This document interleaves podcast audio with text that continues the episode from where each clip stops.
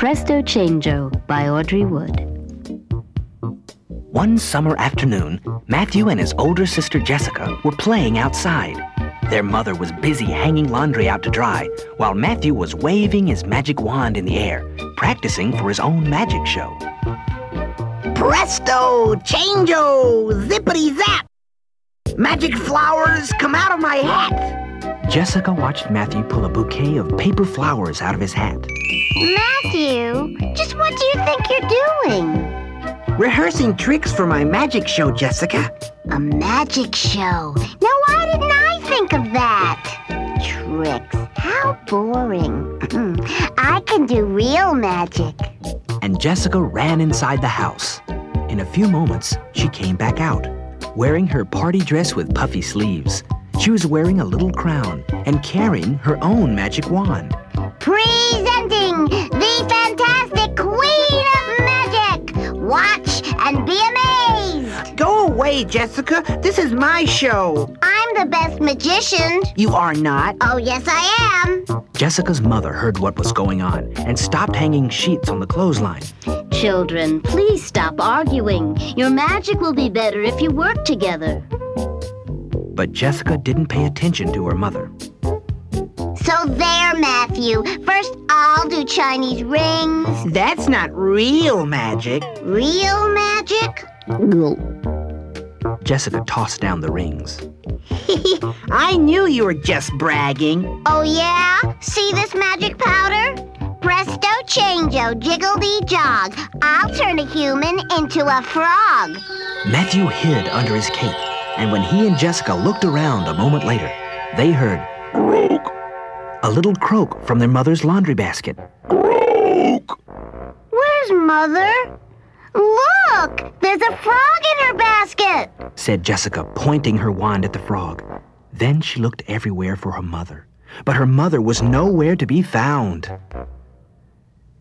Jessica, I think you made a big mistake. Just then, it thundered. The sky was getting dark. It was about to rain.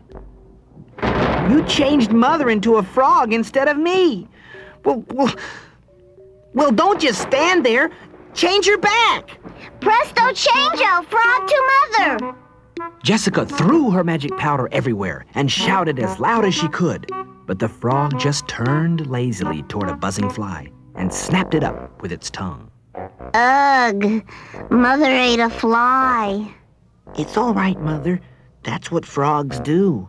Matthew grabbed his wand. I'll try my magic. Yours is nothing but trouble. Zippity zap.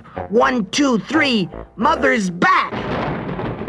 Matthew waved his wand over the frog's head, but it had begun to rain, and the slippery frog jumped out of Jessica's hands and landed on the top of the fence. Catch her! She's escaping! Mother, come down here this minute! But the frog jumped off the fence and hopped down the sidewalk. Stop! You'll get lost in the rain! Hurry! She's jumping into the woods! Matthew and Jessica ran into the woods after the frog, but the woods were dark and very scary. The trees began to look like they had long faces, and the rain blew, and it thundered all around them. Soon they came to a stream. They looked around, up and down, when suddenly Matthew pointed with his wand. Look, there she is! Jessica and Matthew jumped into the stream after the frog. Splish, splash, splot! But now, there were dozens of frogs everywhere. In the water, on the bank, in the trees. Matthew looked around at all the frogs and began to cry. Now we'll never find her. she was such a good mother. Even when she was a frog! This wouldn't have happened If only we had worked together like Mother said! Suddenly, the rain stopped, and Matthew and Jessica opened their eyes. They looked at each other and called out, Together! That's it! Zippity zap, jiggly jog! Now our mother's not a frog! As Matthew and Jessica held hands and touched their wands together, they heard a voice from behind the bushes. Children, Where in the world did you disappear to? I've been looking everywhere. Matthew and Jessica hugged their mother. They had never been so happy to see her. A beautiful rainbow appeared in the sky over their heads. They grabbed their mother's hands and ran towards home. Let's hurry! Our magic has just begun. Jessica and Matthew started to work immediately. They hung bedspreads on the clothesline for curtains. They got magic doves and rabbits. They blew up hundreds of balloons. And everyone in the neighborhood came to see Matthew and Jessica's magic show. Presto, changeo, sharing's fun.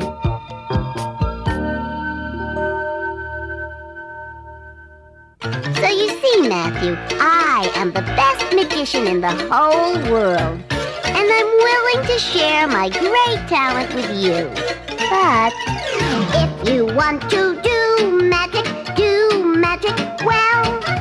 Someone should teach you magic know a trick and you're quick with your hand, all your friends may think you're the best magician in the land. But if you want to do magic, do magic well. Practice with your new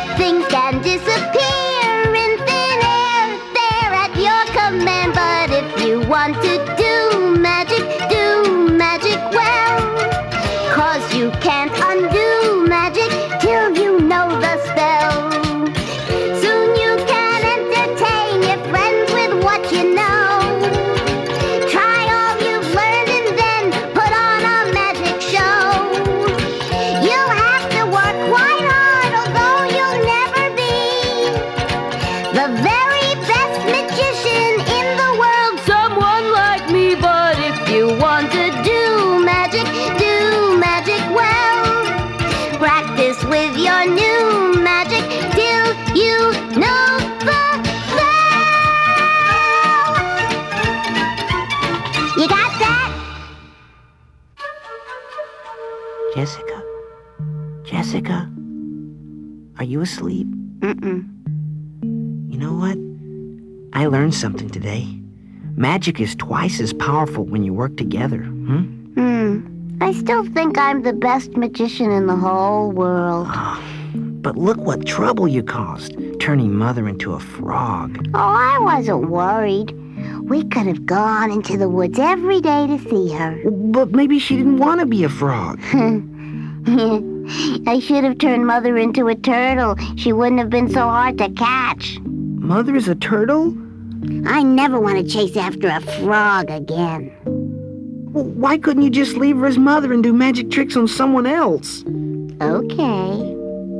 Good idea, Matthew. Uh-oh. Let me try to do what I was going to do in the first place. Mm, no. Presto changeo, huckledee buck. Turn Brother Matthew into a duck. Quack, quack, quack, quack, quack, Matthew? quack, quack, quack, quack, Matthew? quack, quack. Just kidding. Good night, Matthew.